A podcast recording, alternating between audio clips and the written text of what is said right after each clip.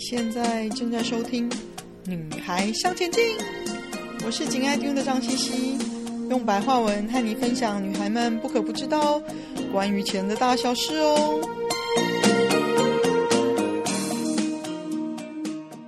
大家好，我是四宝妈珠宝的创办人贺小慧，又到了每个月在《女孩向前进》跟大家聊珠宝的时间喽。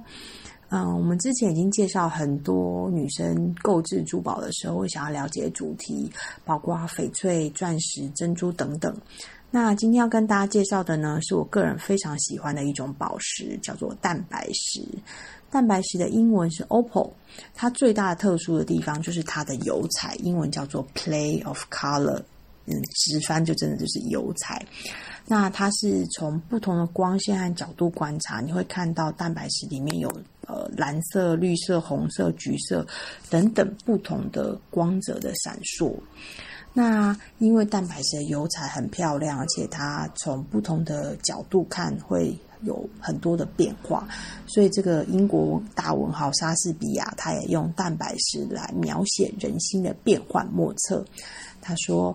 现在，忧郁之神保护着你，让裁缝用变色的绸缎为你做件衣裳，因为你的心思就似蛋白石，好，心思就好像蛋白石一样。所以，我们说女人心海底针。莎士比亚说，你的心思就像蛋白石，哈，变幻莫测。那漂亮的蛋白石呢？它在一九九零年代之前，哦，在。一九九零年代的时候呢，非洲的伊索比亚发现了蛋白石。那在这之前呢，全世界最有名的蛋白石产地大概长达一个世纪之久，超过一个世纪。最有名的就是澳洲，澳洲是在十九世纪中叶的时候发现蛋白石，应该说是被西方人发现。那在澳洲发现蛋白石之前呢，主要的欧洲最主要蛋白石产地其实是斯洛斯斯斯洛伐克。蛋白石呢，它在罗马时代其实就已经被当时的富豪大官非常喜欢。据说罗马的执政官马克安东尼他也非常的喜欢蛋白石。那随着这个一九九零年代之后，呃，伊索比亚发现蛋白石，蛋白石的价格在国际市场上它的变化就变得非常的极端，就是说非常贵的，好也有，很便宜的也有。那最贵的当然还是澳洲产的黑蛋白石，哦，它如果是很贵的，就是黑蛋白，然后油彩漂亮的话，它的每克拉价格可以从数万台币到数十万台币起跳，甚至呃很漂亮的，可能一克拉可能都是一万美金起跳的。那便宜的伊索比亚蛋白石呢？哦，但我要这边要跟大家说明一下，伊索比亚也有很美、很漂亮、油彩很漂亮的蛋白石。但是我这边讲的是，如果是伊索比亚产的，没有什么油彩的、不太漂亮的蛋白石，便宜的可能一克拉几百块台币就有了。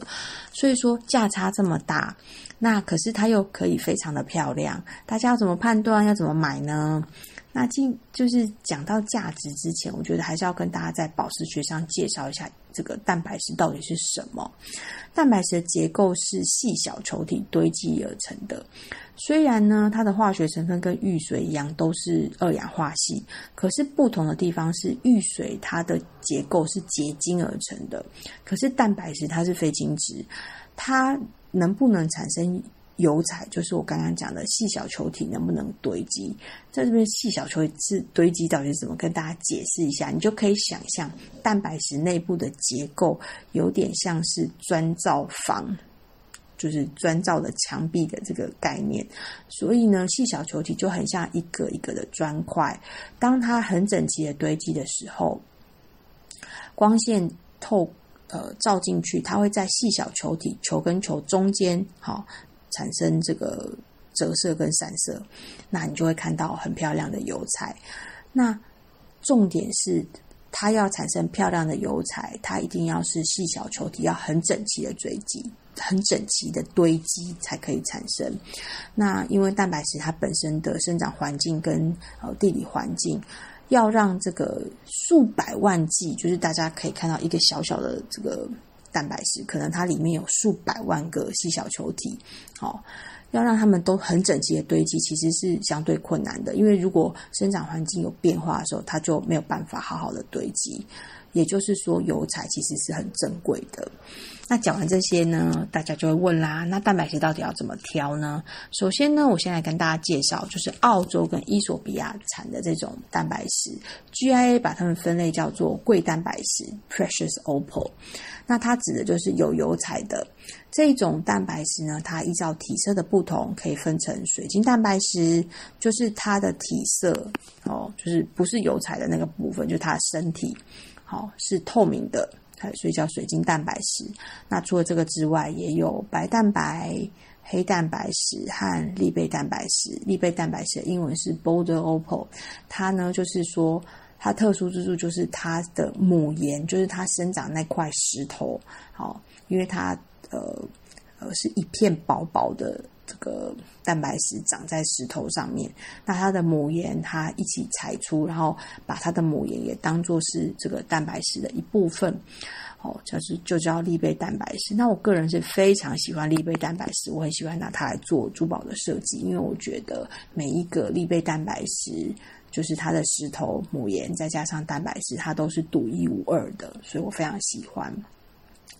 那在贵蛋白石里面呢，刚刚也讲到了一点点，就是说最受大家追捧的还是澳洲的黑色体色，而且可以展现不同油彩的蛋白石，好，比如说红的、蓝的、绿的、彩色的这种蛋白石，动辄可能一克拉真的就是上万美金的，好，那。伊索比亚呢，就是这个新的产地。伊索比亚呢，它也有产出很多漂亮的蛋白石，有美丽油彩的。不过一般来说，它的价格会比澳洲便宜一些。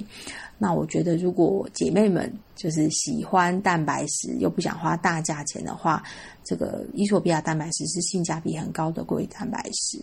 我在台湾的社群，就是呃，FB 社团呐、啊，还有很多地方卖的蛋白石里面，其实也看到蛮多都是这个伊索比亚来的。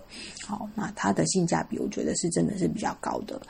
不过呢，伊索比亚和澳洲蛋白石，它也各自有它们的特色。伊索比亚蛋白石呢，它可能因为它的细小球体的排列不是那么的紧密，所以如果泡在水里太久的话呢，油彩会消失。我自己就是我很喜欢做实验，所以我有做过伊索伊索比亚蛋白石的实验。如果你只是淋到水，就是表面泼到水，它油彩是不会消失的。可是如果你把它泡在水里，大概半小时以上，油彩就会真的不见了。好，那它会恢复吗？会，好，不用担心。可是呢，不是说你把水倒掉，把表面擦干，它就会恢复，不会。你要阴干它，不要晒太阳哦，就是放在没有。没有太阳的地方阴干，大概也要好几天，就是水分彻底也被蒸发出来之后，油彩才会恢复。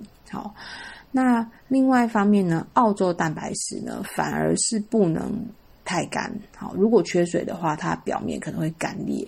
所以，如果大家在选购蛋白石的时候，看到澳洲蛋白石或是任何蛋白石，它表面已经龟裂了，那就建议不要不要选，不要买。好，那呃，我也想要讲一下。什么样的油才是贵的？因为这个，在我开始学宝石的时候，我其实有非常大疑问：这么多颜色，到底什么颜色是贵的？好，最贵的，一般来说是红色、橘色、绿色、次之。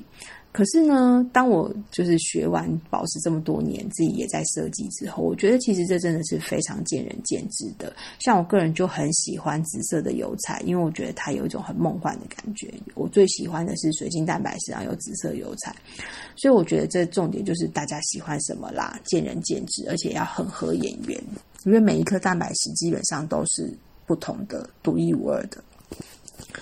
那除了贵蛋白石之外，另外还有两种很美丽的、很漂亮的蛋白石，也在这边快快跟大家一起介绍。一个呢是火蛋白石，就是英文就是 Fire Opal，它最有名的产地就是墨西哥。火蛋白呢，为什么叫火蛋白？因为它的体色就是热烈如火，好，就是红色、橘红色，好，透明、半透明都有。它跟呃，就是。呃玉髓，就是那种玛瑙那种橘色的不太一样，因为玉髓、玛瑙它们是结晶的结构嘛，可是蛋白石它是刚刚说细小球体排列而成，所以它会给人我觉得给人一种很温润的橘色的感觉，这我是我是非常喜欢的。那如果它没有油彩的时候，然后又偏黄一点，有时候会看起来像琥珀。好，不过蛋白石活蛋白石硬度有五点五到六点五，是比琥珀高的。那呃，活蛋白石它有油彩几率是比较低的，所以如果你可以买到。好，看到有油彩、漂亮油彩的活蛋白石，其实是非常昂贵，呃，我觉得也非常适合收藏。好，但是价格通常都不便宜。那另外，最后还要跟大家介绍一种叫做普通蛋白石。那这种蛋白石呢，它指的是没有油彩的蛋白石。好，那它的英文是 common opal，虽然叫普通，好，但是它还是可以很漂亮哦。好。那我这边跟大家介绍一种我觉得非常喜欢的是秘鲁产的蛋白石，好，他们油彩秘鲁产的这种蛋白石油彩几率非常非常的低，但是它的体色是非常漂亮的湖水绿，就是偏蓝跟绿之间，然后呃非常干净漂亮，我非常的喜欢。好，它会有漂亮的话，它会有放光的效果。那除了湖水绿之外，它也有粉红色的啊，也有黄色的。都有，好，从透明到不透明都有。这边还是要跟大家强调一下，它的体色其实很很多元，蛋白色体色很多元，不是只有大家想的那样，就是只有黑白灰或者是透明。好，它的重点是它的结呃结构是细小球体排列而成的。那最后跟大家谈一下，就是保养跟佩戴。嗯、因为它的硬度是五点五到六点五之间，不算非常硬。好。但是，而且它是非静止的结构。刚刚跟大家说，就比如说像伊索比亚就不能泡水啊，哈。那所以呢，不太建议大家佩戴来做家事、洗澡。好，如果你戴的是戒指的话，应酬可以戴啊，出去可以戴，但是回家最好是把它拿下来，好好的保护它。好，那当然，如果你是当做耳环或者是胸针、项链佩戴，就没有什么问题。我个人是觉得蛋白石。每一颗都非常的独特，然后很漂亮，我设计也常用。那就希望大家喜欢蛋白石，然后喜欢今天的节目，谢谢大家，下次见喽，拜拜。今天的分享就暂时到这里喽，希望有带给你一些新的发想。听完记得赶快给我们一个评价，有空和你的闺蜜们分享《女孩向前进》哦。